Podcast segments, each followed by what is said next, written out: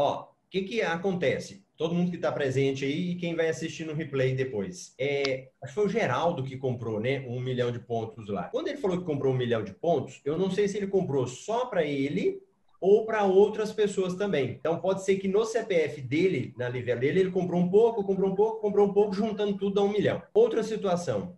Se ele comprou um milhão de pontos só para ele, e a gente for dividir esses pontos aí por 25, dá quanto? Vocês fazem faz a conta aí? Quanto que dá aí? O Denilton acho que é bom de cabeça aí.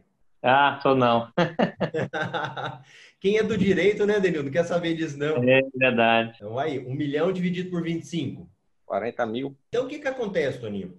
Quando ele vai vender na Max Milhas, vocês já viram que dá a como tem como você colocar a quantidade mínima que você quer vender? Então o que, que a pessoa faz? Acima de 60 mil pontos, você entra na Max Milhas, e escreve lá, eu quero vender um milhão, e cada passagem eu quero que venda no mínimo, aí ele pode colocar os 40 mil aí para não estourar o limite de 25.